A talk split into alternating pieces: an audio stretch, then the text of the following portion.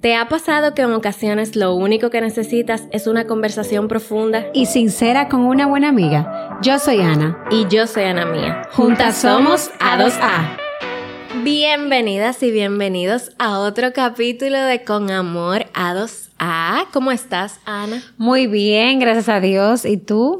Yo estoy muy bien, muy en calma, que es mi palabra de este 2023, lograr esa calma que a veces mi mente quiere ir a millón, de seguro te ha pasado. sí, 100%. Y de hecho, yo nunca he, tenido, he sentido, o sea, nunca había sentido lo que era ansiedad. Hasta o quizá tú no lo identificabas como ansiedad. No lo identificaba como ansiedad, pero a raíz de que identifiqué que estaba empezando a tener como ciertos cuadros de ansiedad, que era como que se me aceleraba el corazón, la cabeza iba a millón, no podía dormir pensando en trabajo, llegaba los domingos y yo no quería estar libre, yo quería estar trabajando y tenía mil proyectos y por querer tenerlo todo junto era como, y te estoy contando esto y era como me atosigaba. Te eh, entiendo completamente, esa es mi vida. y la verdad es que aprendí a, a como calendarizar, calendarizar todo para verlo plasmado durante el año y estar más tranquila. Mira, una de las cosas que a mí más me funciona en cuanto a eso es Em, escribir. La escritura y como que sacarlo de tu mente, porque a mí me pasa eso, que la mente se me va a millón y a veces amanecía eh, sin poder dormir y es como escribir todo, o sea, todo lo que tengo pendiente, todas las ideas, todo lo que está en mi mente, como que yo lo saco y ahí puedo descansar. O sea, que es un consejo para quienes nos escuchen o nos vean por YouTube en el día de hoy. Recuerden que yo soy Ana Mía, me pueden encontrar como Ana Mía Abreu en Instagram y yo soy Ana y me puedes encontrar en Instagram como arroba lo que me contó mi abuela. Hoy vamos a leer otra de las cartas que nos han enviado. Así que léela, Ana, para ver qué, nos, qué nos cuenta nuestra amiga del día de hoy. Vamos a ver qué nos dice la chica. Empieza así. Necesito consejo de pareja. Mi novio y yo tenemos cinco años y medio juntos. El que considero el mayor problema fue a mediados de noviembre-diciembre del año pasado cuando me mandaron screenshots de él escribiéndole a otra mujer por Instagram diciéndole que le gustaba, que quería juntarse con ella. Según tengo entendido, nunca pasó de ahí, pero porque ella no estaba interesada, porque obviamente él tenía todas las intenciones. yo creo que yo ahí invito los votos. Vamos a ver. La razón que me dio por la que lo hizo fue que se sentía solo, que él no podía hablar conmigo de nada porque siempre me pongo a llorar. Soy muy sensible, sobre todo con él. Y que peleo mucho. Mm. Yo entiendo que nada de eso justifica lo que él hizo. Pero bueno, al final lo perdoné porque no pasó nada más de lo que vi en Instagram. Pero, pero siempre tengo dudas de él, porque no es la primera vez que lo encuentro hablando y respondiéndole historias con corazones y, y caritas a otras mujeres. Y diciéndole que son hermosas. Como te dije, todo detonó ya en noviembre, diciembre. Le perdoné todo. Para contexto, él dice que yo no tengo iniciativa, que todo lo tiene que decidir él, qué hacer, dónde ir a comer, etc. Le doy la razón en eso, pero sí siento que lo he trabajado y he mejorado un poco. Bueno, entonces el jueves le digo para ir al cine. Vamos y todo bien. Cuando salimos le digo que si quiere ir a cenar y le doy una opción. Me dice que no quiere eso. Entonces le digo que qué quiere. Y dice que no sabe y se queda callado. Luego, cuando vamos en el carro, me pregunta que vamos a cenar y vuelvo y le pregunto que qué quiere, que no sabe y que yo me quedo callada. Vuelve y me pregunta y le digo que no sé. Y entonces me respondo con un tono, pues no cenamos nada. Ah, él le responde con un tono a ella, pues entonces no cenamos nada. Y entonces todo en silencio y después le digo que porque él me responde así y comienza a pelearme. La pelea que siempre tenemos. Yo nunca sé qué comer, que yo nunca sé qué hacer y empezó a gritarme. Estrayó el celular y le estaba dando a la parte del medio del carro que de verdad me quedé en shock. Yo literalmente pensé, nada más falta que me dé a mí. Y le dije que me dejara en mi casa y no le he vuelto a hablar desde eso. Él me ha escrito, pero de manera vaga, y solo me dice, perdón, no debí ponerme así. No sé qué piensas de la situación. Es como que siento que si él no trabaja esa parte de manejar sus emociones, las cosas se pueden escalar y no quiero estar en una situación peor. déjame respirar profundo. De verdad. Y pensar de manera neutral, la verdad, porque aquí en esta carta yo puedo identificar tanto cosas de ella como de él. Sí, yo creo que ante cada carta, nosotras aunque estamos hablándoles y respondiéndoles desde nuestra perspectiva y desde nuestras vivencias, siempre hay como que recordarnos, ok, no juzgar, no decir qué hacer, porque al final solamente uno sabe lo que tiene que hacer. Yo la escucho, la leo la carta y lo primero que yo pienso y lo primero que me viene a la mente es que esto es la punta del iceberg, o sea, el chin que uno ve de arriba, porque obviamente aquí hay muchas cosas debajo que ella no está viendo, que ella no está diciendo, que quizás no las ha identificado, porque si las hubiese identificado, quizás ni siquiera tuviese esa duda de qué es lo que está pasando. O sea, yo siento que esto es solamente una partecita que, de lo que se ve, porque hay muchas cosas detrás y más con una historia de ya cinco años y medio. Bueno, la verdad es que es una relación larga, y, pero no quiere decir que porque sea larga uno tenga que seguir tolerando cosas, aunque todo depende la edad también. O sea, si yo me entré en una relación y tengo 17 años y tenemos 5 años, todavía seguimos siendo muy jóvenes y vamos a equivocarnos muchas veces porque estamos creciendo. O sea, que no sé qué edad ustedes tengan, pero eh, a modo general y de manera neutral puedo ver que ambos eh, tienen ciertos temas. Él está buscando llenar un vacío. Porque un hombre que tiene la necesidad de comentarle y escribirle a chicas es porque está buscando llenar un vacío. No, y también con eso yo puedo ver que quizá él no tiene compromiso con ella. Porque que tú estés con una persona mucho tiempo no significa que haya compromiso real. O sea, puede ser que él no tenga ese compromiso al 100% de, en la relación, para la relación.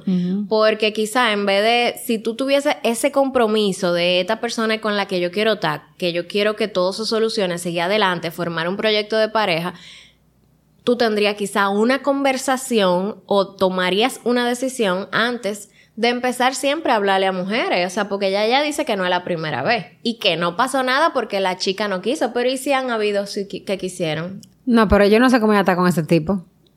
No, de verdad, y perdóname, ah, te hablo así era clara, pero de verdad que tú lo dices, es verdad que dice, y no pasó nada porque ella no quiso. Ajá. O sea, tú estás consciente que él lo ha hecho anteriormente y lo siguió haciendo y entonces tú todavía... Y probablemente lo siga haciendo. Lo que pasa es que yo creo que eso es una conducta, que es cuando alguien es así por conducta, no fue que simplemente pasó, porque hay diferentes tipos de infidelidades. o sea, por ejemplo, puede ser que en un momento determinado, en un momento de debilidad, estamos mal peleando y estamos separados o estamos mal y pasó algo y luego me arrepiento, me doy cuenta de lo que me duele, no quiero perder a mi pareja y ya tú aprendes de eso. Ok, se puede pasar. Pero algo que es conductual, que ha sido repetitivo, o sea, eso es muy retador que una persona deje de hacerlo por el momento. Mira, yo antes, o sea, en vez de juzgarlo a él, yo como persona, si eso me pasaría, yo creo que yo no sé si yo podría confiar en la persona al 100% otra vez. Y para mí, que me quiten esa paz en mi día a día es un no negociable. O sea, yo tengo mis no negociables bastante claro, las cosas que yo no acepto por nada del mundo y están las que, bueno, le puedo buscar la vuelta. Sin embargo, para mí esa ansiedad de ya pasó esto, ha vuelto a pasar y ha vuelto a pasar y yo está trabajando, dando un curso, dando una charla y pensar que si Gustavo no me cogió el teléfono porque le está escribiendo a otra. Yo no mm, podría. Eso para mí es una incertidumbre. Ni que me regalen eh, la Torre Caney entera. No existe, no puedo. Yo no sé, yo no podría vivir porque mi paz vale demasiado. Exacto. O sea, de verdad eso te drena. O sea, tú sabes lo que tú estás en tu casa pensando todo el tiempo si el tipo está escribiéndole a otra. O, o, que tú ves que está online y no te responde. Eso que está. Ay, Dios mío, eso es una incertidumbre eso desequilibra, muy grande. desequilibra demasiado las emociones, baja la autoestima, nos cuestiona qué tenemos nosotras de mal. Y realmente no tiene que ver con nosotras en la mayoría de los casos. No, y muchas mujeres se piensan como, ay, yo no soy suficiente, por eso tiene que buscar otra. O sea, como que de verdad es algo en donde tú debes de preguntarte como que qué yo estoy dispuesta a perdonar, o sea, porque quizá para mí sea imposible perdonar ese tipo de cosas, pero quizá a otra persona se le haga más fácil y ni siquiera tenga quizá esa incertidumbre, puede ser. Ya hay personas, yo conozco personas que me dicen, yo no termino por una infidelidad. O sea, porque no, porque entiendo que lo van a querer, todos lo hacen, conozco personas, pero yo le dije... que eso está mucho en la mentalidad. Y las personas, yo siempre he dicho, el, la, la, frase dice, yo soy yo, el hombre, o sea, yo soy yo y mis circunstancias. En base a lo que yo he vivido es que yo voy a hablar. Si todos los hombres me han sido infiel, pues yo voy a pensar que todos me serán infiel, entonces para eso me quedo con este. eh, yo la verdad sigo creyendo en la fidelidad. Pero yo sigo creyendo en la fidelidad porque yo he sido fiel. A pesar de que a mí me han sido infiel, como yo he podido ser fiel, entonces yo sí creo en eso. Pero una persona que, que, que ha pasado por eso, muy difícil que, que, pueda creer en ello. Pero ¿qué te digo? Yo no pudiera estar con una persona que, que me genere esa incertidumbre. Y aparte, no, no pensar en este momento, piensa en futuro. O sea, nadie está exento de vivirlo. Porque no sabemos lo que puede pasar claro. de aquí a 20 años. Pero la, lo, o sea, todo se ve desde un inicio. O sea, desde un inicio tú te vas dando cuenta para lo que una persona va a dar. Y yo creo que en una relación, cuando uno pasa tantas infidelidades y cosas así, te van perdiendo el respeto para mí. Sí, yo es más, yo eso. siempre le aconsejo a mis amigas, si tú no vas a terminar con tu pareja y tú le descubriste unos cuernos, no se lo diga. tú te tragas tu dolor, supéralo con un psicólogo, pero no se lo digas. Porque ¿para qué tú le vas a decir, mira, te encontré tu cuerno si no va a terminar con él? Si al final son unos cuernos que tú dices, mira, es repetitivo, ha pasado varias veces, o sea, ¿para qué va, Para que te respete y para que te lo haga la clara, porque eso es lo que pasa. O sea, si ustedes se ponen a ver estadísticamente, las parejas que son infieles y se perdonan, llega un punto, o sea, son infieles. Donde ya son a la clara. Ya es a y la es clara. como una humillación. Es una humillación. Y eso maltrata tanto a la familia. Y maltrata mucho la autoestima. Y, sí. o sea, te va creando un vacío, como hablábamos sí. en otros temas. Y por eso que vemos también muchas mujeres amargadas, uh -huh. criticando a otras, pero es porque dentro de sí están viviendo este calvario. No, sí. y que tampoco creen que existan relaciones sanas. Exactamente. Porque cuando tú vives en un ambiente bastante tóxico, y eso no solamente pasa en las relaciones, tú dejas de tener esperanza de que existen otras cosas. Por uh -huh. eso yo creo que hay que, hay, ella que escribe esta carta, tú, yo creo que tú lo que tienes que hacerte es muchas preguntas. O sea, preguntarte qué, qué tú quieres, preguntarte qué tú estás dispuesta, o sea, qué, qué tipo de amor tú quieres, si esto es lo que tú quieres para tu futuro, si tú vas a estar dispuesta a seguir tolerando este tipo de cosas. Porque al final, si tú perdonas algo y vuelve y lo perdona y vuelve y lo perdona, tú tienes que saber que tú te vas a ir desgastando con el tiempo. O sea, y no solo eso, porque él explotó. Él explotó por algo muy mínimo, o sea que ahí hay algo muy profundo. Yo pienso que esa explosión de él es porque como que me da el, el vibe de que él la quiere, se quieren los dos, pero uno nunca sabe. No, Eso, ese corazón de cada el corazón de la llama solo lo conoce el cuchillo. Claro, pero hay algo que lo hace estar ahí. Mm. O sea, una un, y, o sea, cuando tú no quieres a alguien, tú simplemente terminas. O sea, mm. tú no te quedas cinco años por pena o porque claro. ay no, tú terminas. Entonces están ahí. Pero yo siento que él quizás porque yo he visto muchos matrimonios que se casan porque tienen cinco, siete años de amores, se casan. Se, en, la, en, la, en, el matrimonio empiezan ellos a seguir siendo infiel y vienen y se divorcian. Entonces muchas veces se quedan porque la quiero mucho y porque tenemos mucho tiempo de, de relación. Eh, o porque es buena, o porque a mi familia le cae bien. Exacto. O porque quizá la mujer está muy mala en esta época. O sea, todo depende de tus creencias. Por eso es que yo siento que ellos deben de tener una conversación honesta. Exacto, sentarse. De qué es lo que está pasando. Porque él le ha pedido perdón pero un perdón sin Vacío. ninguna sin ningún cambio de conducta, o sea, bueno, perdóname, de ahora en adelante vamos a hablar la cosa de esta manera, de ahora en adelante yo no voy a hacer esto porque puede ser que entonces, ok, tú decidas se seguir en esta relación, pero tiene que haber algún acuerdo. O sea, las relaciones se basan de acuerdos. O sea, ¿qué tú vas a hacer? O sea, tú vas a volver a seguir haciendo eso. O sea, que, porque al final ella, él, ella nunca dice qué pasó, ella lo perdonó, pero cuando él hizo eso, que le escribió a la otra muchacha por Instagram, quizá él le pidió perdón y ya. Y no, no hubo un acuerdo, no hubo una conversación profunda. O sea, ¿qué, qué hubo ahí? Hubo, o sea, hablaron, dijeron, de ahora en adelante vamos a hacer las cosas de esta manera. Ay, mira, yo te voy a decir una cosa. yo eh, estuve en una relación donde a mí me fueron y yo lo amaba y él también me amaba a mí, o sea, de que supuestamente, ¿verdad? Pero yo lo amaba y yo creo que sí que él me amaba a su forma. Y él me fue infiel varias veces y yo lo perdoné varias veces, pero él seguía haciéndolo. O sea, por más que él me amara, por más que todo, él tenía un tema él que trabajar. Y, y la verdad es que llegó un punto donde yo dije, esto va a seguir siendo siempre. O sea, si tú me amas y lo sigues haciendo, o sea, yo, yo todavía, cuatro años después, no tengo la necesidad de serte infiel. O sea, no, porque tú sí. Entonces ahí eh, yo tomé la decisión de terminar. Y la verdad es que aprendí mucho de eso porque me di cuenta que esa persona nunca iba a cambiar. O sea, lamentablemente hay patrones que tiene que cambiar una persona porque quiera hacerlo. O sea, no porque esté en una relación, no porque la otra se lo pida, no porque vamos al psicólogo, es porque yo quiero cambiar, porque eso no me conviene, porque estoy haciendo daño a otra persona. Y más que no el daño a la otra persona. Yo recuerdo que cuando yo terminé una relación, porque yo encontré una infidelidad, yo le dije una pregunta, ¿tú quieres, ¿tú quieres estar conmigo? Sí, ok. ¿Y por qué? Por tal y tal razón. Perfecto. ¿Y por qué tú te regalas esto? ¿Qué? ¿Por qué tú te regalas tenerme a mí y tener relaciones paralelas? O sea, esa inestabilidad. O sea, ¿por qué?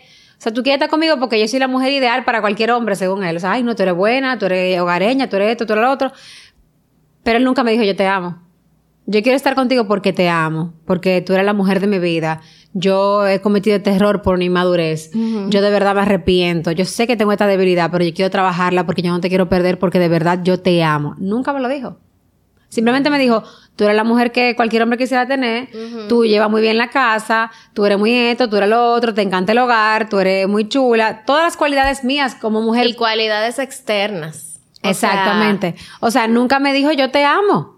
Entonces, por eso uno tiene que sentarse y hablar, no pelear, no discutir. No, porque tú, porque yo tengo. No, los pleitos no están para eso. O sea, realmente, una, una buena conversación, aunque haya dolor, hay mejores resultados para ambos. Hay respuestas, hay tranquilidad. Sí, es normal, siempre evitamos el conflicto. A la gente le cuesta mucho tener conversaciones profundas porque duelen. Y además, aparte de que duelen, tú sabes que va a marcar algún cambio, o sea, viene un antes donde puedo, porque en esa conversación se tienen que tomar decisiones. Claro. Entonces, duele Te puede doler en ese momento, pero a la larga va a ser mejor. Cuando yo me senté y tomé, me senté para tener esa conversación, que fue una conversación muy madura, dolorosa pero madura, Hoy en día te puedo decir que yo le di gracias a Dios por esa conversación, porque me pude dar cuenta de que ambos estábamos juntos por razones equivocadas. O sea, cada uno estaba desligado y realmente ni él era feliz porque estaba conmigo por las cualidades que yo tenía como persona, pero no porque él me amaba. Y seguro amando a otra. O sea, a lo mejor él amaba a una de esas personas con la que él me fue infiel a mí, pero no quería dejarme porque yo era lo que el modelo a la sociedad decía que tenía que tener.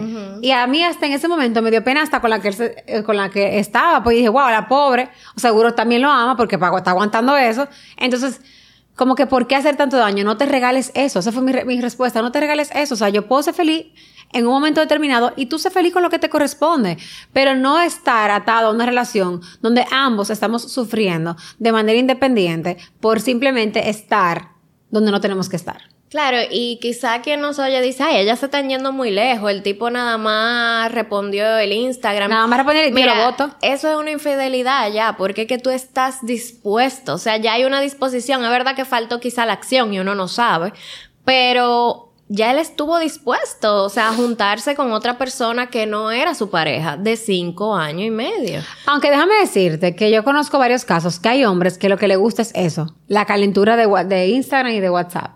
Te está coqueteando, carita, y no llegan a nada más. Bueno, pero en este caso ella dice que fue por la tipa, no por él. No, claro, obviamente es la tipa que le pone el pare.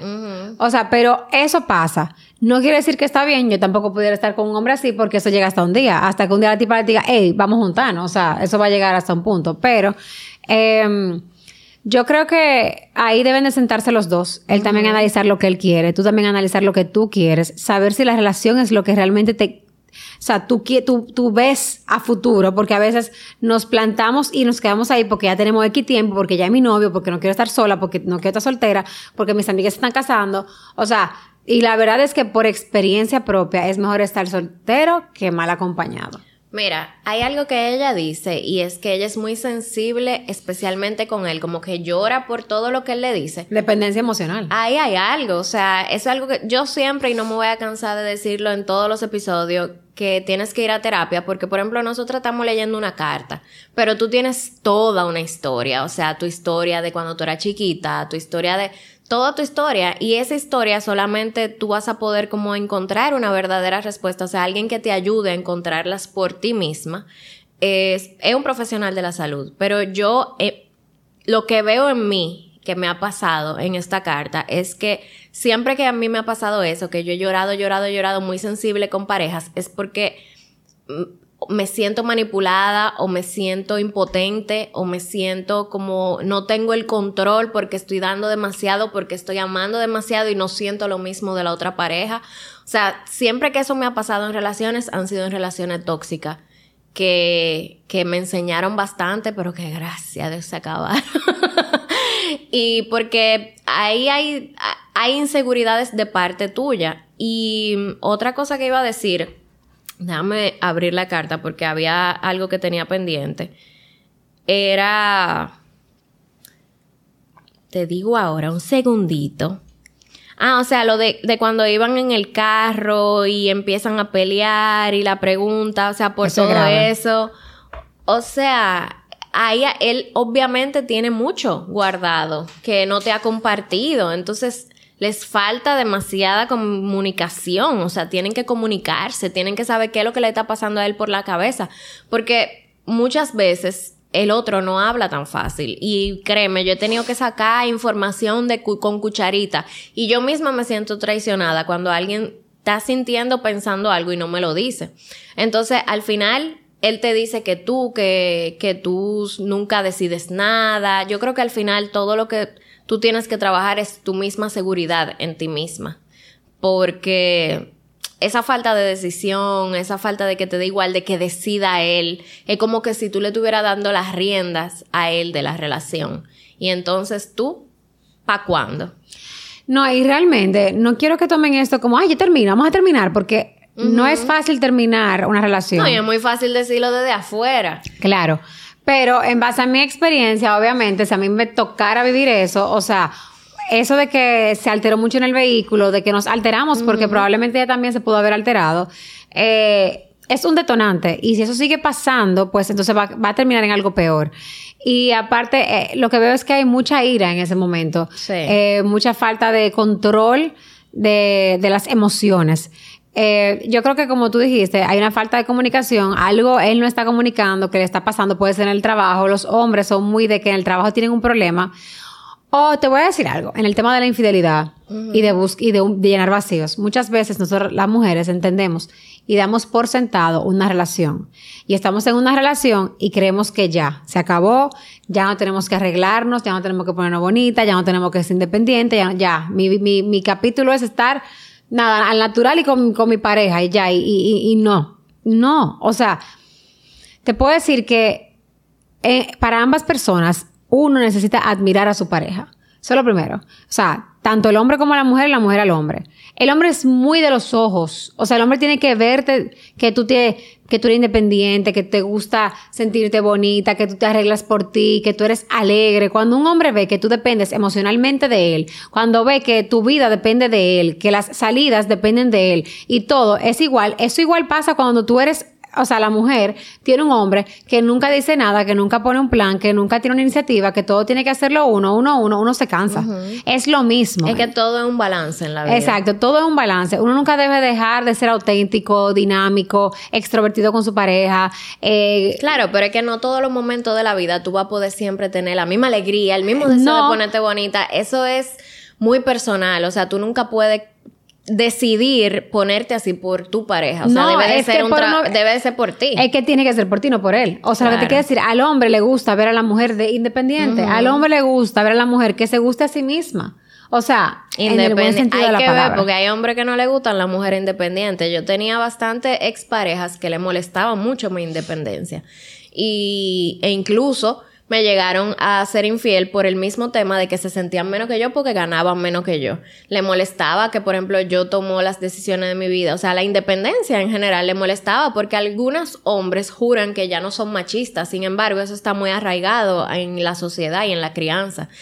Y hay muchos hombres que no les gusta ver a la mujer independiente, que lo que les gusta es tenerla ahí y que y sentirse ellos el macho de la relación, como que entienden que el macho, el hombre tiene que ganar más dinero o sea independiente. Y tenía esa anécdota que contar, que era lo que iba a decir ahorita, se me había olvidado, que a mí me pasó que en el momento que mi mamá estaba muy enferma antes de fallecer, yo tenía una pareja a la cual en ese momento yo entendía que yo amaba con todo mi ser él me fue infiel y me lo dijo, yo pasando por ese proceso. O sea, él, eh, cuando él me dijo eso en ese proceso, hace muchos años atrás, yo le dije, no, es que no. O sea, yo quería borrar que eso pasó. O sea, yo lo perdoné inmediatamente, yo ni se lo dije a nadie. Yo dije, no, mijo. O sea, olvídate de eso, o sea, no. Y porque él, como que se, yo soy muy intuitiva, yo más o menos como que me di cuenta y él no aguantó y me hizo una carta, me la leyó, me dijo lo que pasó, me pidió perdón, pero él pensando obviamente que yo lo iba a votar. Y yo dije que no, yo no puedo lidiar con eso en este momento. O sea, yo estoy, mi mamá está enferma. Tú vas a hacer como que eso no pasó y tú me vas a seguir acompañando en este proceso. Y obviamente eso, eso es falta de amor propio, porque yo misma dije, no, es que no, es que yo no puedo estar sin él. O sea, mi dependencia emocional era de que yo sentía de que sin él yo no iba a poder superar ese, ese trayecto de mi vida de la enfermedad de mi mamá. Entonces, por eso te digo, como que esa lloradera yo la he vivido, esa inseguridad yo la he vivido, eso de tú querer desaparecer, que eso pasó, y quizá ni te, o sea, yo ni pensaba en eso después que yo lo perdoné. Para mí era, tú tienes que estar conmigo porque yo, mi mamá se va a morir y tú tienes que estar conmigo. No es verdad que tú me vas a dejar en este, yo no te voy a dejar en este proceso. O sea, que al final hay tantas cosas que, que por las cuales tú puedes estar como aceptando esas conductas de él que son cosas que nada más tú sabes y, repasando tu historia y haciéndote preguntas de qué es el amor para ti, qué tú quieres, qué tú quieres de esta relación. O sea, ustedes se ven, tienen cinco años y medio, pero se ven casándose. Porque no hay comunicación. Y yo creo que eso es lo más fundamental en una relación.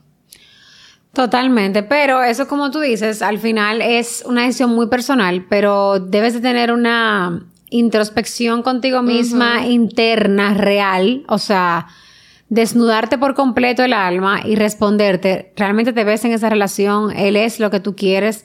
Porque lo que tú ves es lo que tú vas a tener, o sea, no... Y ella tiene miedo de que él le dé a ella. O sea, que llegaron a un punto en donde la falta de comunicación y la incomodidad juntos es tan fuerte que mira dónde llegó. Sí. Porque aunque él no le haya dado a ella en una conversación en donde alguien se pone agresivo, que extraña cosas, eso igual es violencia. Entonces tú te, te expusiste a, a una situación de violencia por falta de comunicación. O sea que básicamente, para finalizar, mi consejo sería que te sientes, te preguntes qué tú quieres y tengas una conversación 100% honesta con él si él también quiere. Primero tenla contigo y ya luego tú la tienes con él. Porque es muy fácil uno desde una carta poder hablar cuando hay muchos detalles que solamente ustedes lo tienen. Exacto. Eh, y lo normal cuando uno tiene un problema en una, en una relación no es cuestionar al otro y esperar el cambio del otro, sino uno cuestionarse a sí mismo y cambiar uno.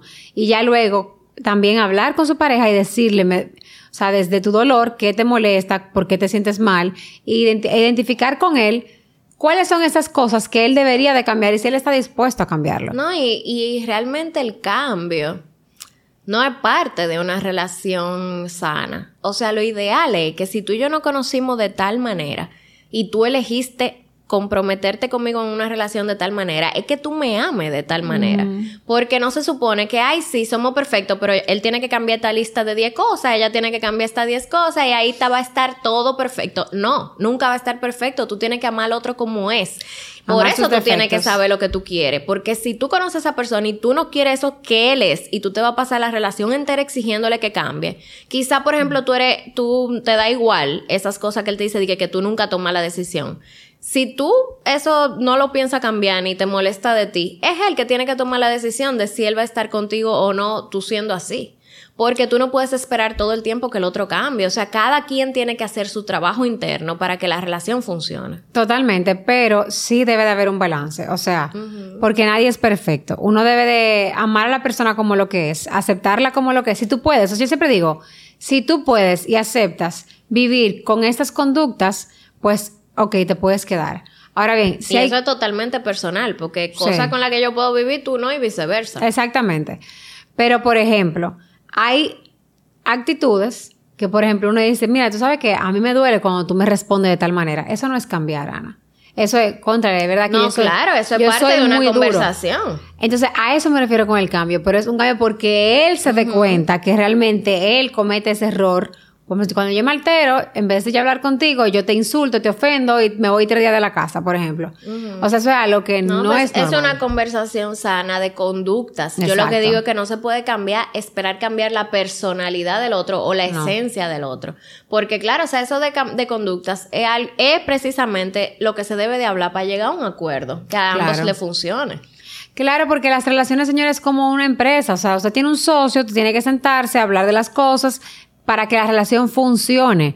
Entonces, tú misma decías antes de empezar que tú tienes una relación bastante larga de cinco años y que te has dado cuenta, porque tú también, tú solamente te quedabas un año en una relación, y te has dado cuenta de todo el trabajo en equipo que han tenido que llevar y que los dos han estado dispuestos a hacerlo, o sea, con amor y con eh, el compromiso de hacerlo. No, y que a veces lo que te pide el otro cuando tú te conversas, que te dicen, a mí me molesta que tú hagas esto y esto, son cosas que a ti no te molestan nada, o sea, que tú de verdad la puedes cambiar en un segundo.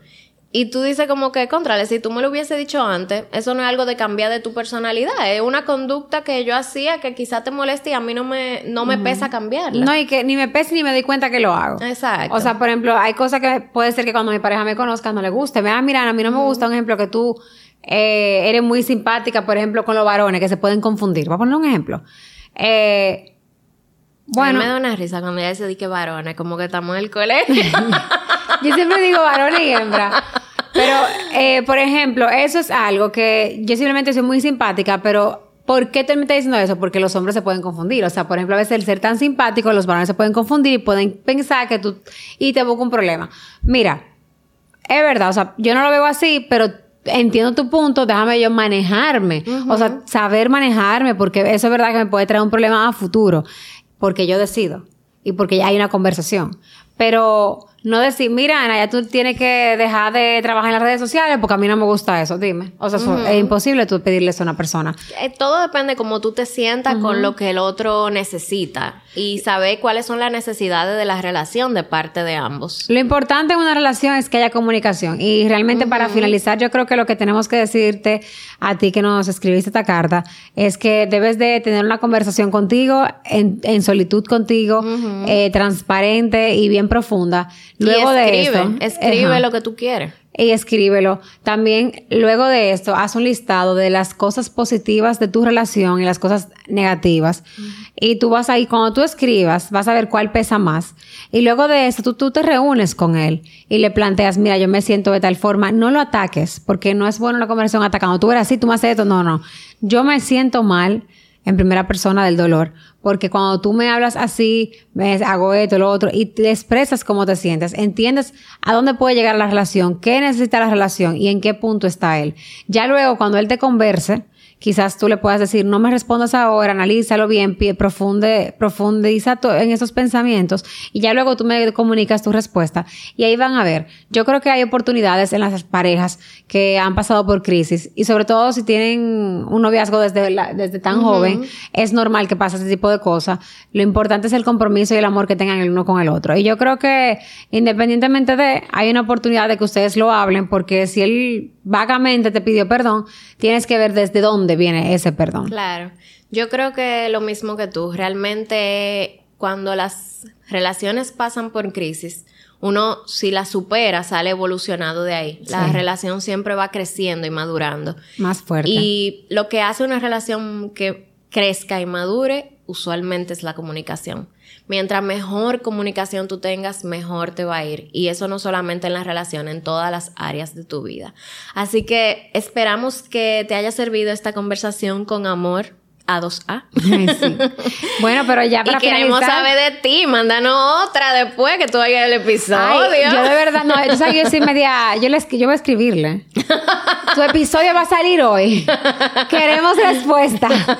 Eh, pero nada, estamos atentos y recuerden que las leemos en el correo con amoradosa.gmail.com. Bueno, señores, y déjenme decirle que este espacio espectacular que están viendo, ¿vieron qué diferente? Es como tan lindo. El concepto de blanco y negro. Yo siento que evolucionamos, ¿te acuerdas? Eh, con este set siento como, wow, evolucionamos, llegamos a otro nivel. Llegamos a otro nivel, la verdad. Y eh, nosotros decidimos que fuera así blanco y negro. Eh, Realmente te fuiste que mate una foto, se veía chula. Y Pero me encanta porque pega mucho con el concepto de yin yang y va mucho con nuestras Tú personalidades. siempre amabas el yin yang, ¿te acuerdas? Yo siempre amado el yin yang, que es eh, todo yang. lo bueno tiene algo malo y todo lo malo tiene algo bueno. Y también Sí. nos refleja un poco de que somos partes muy iguales, pero cada una tiene sus pensamientos y creencias diferentes. O sea, que nos representa bastante y estamos en Enjoy Films. Ya lo sabes, así que desde aquí puede grabar también su podcast si quiere tener su propio podcast. Pueden tener su podcast, pueden tener sets diferentes, Para o sea, fotos, pueden ponerse, pueden poner sets de colores, pueden hacer su propio espacio y, y de verdad se siente una vibra chulísima y es un espacio súper cool. Y, bueno, hasta que ha llegado nuestro episodio del día de hoy. Recuerden que las leemos en nuestros correos, en la carta que nos envían y síganos enviando sus cartas para poder seguir teniendo más episodios. Chao.